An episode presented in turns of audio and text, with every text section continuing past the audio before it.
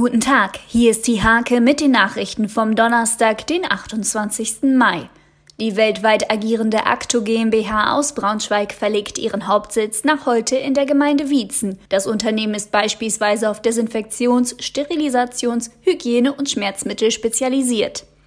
Von August bis Dezember soll die Fahrbahndecke der Zeller Straße in Nienburg saniert werden. Die Stadt setzt sich dafür ein, dass es in dieser Zeit keine Vollsperrung geben muss. In Hoja wird es eine Gutscheinaktion nach dem Motto Gemeinsam für Hoja geben. Kostenpunkt rund 34.000 Euro. So soll jeder Bürger der Stadt Hoja ab 16 Jahren einen 10-Euro-Gutschein per Post bekommen.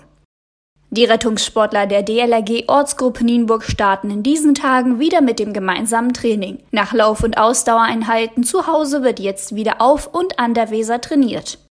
Im Tennisverband Niedersachsen-Bremen wird es auch diesen Sommer Punktspiele für Damen, Herren, Altersklassen und Jugend geben. Der TNB stellt für die Saison einen Fünf-Punkte-Plan für alle Ligen der Erwachsenen und der Jugend vor.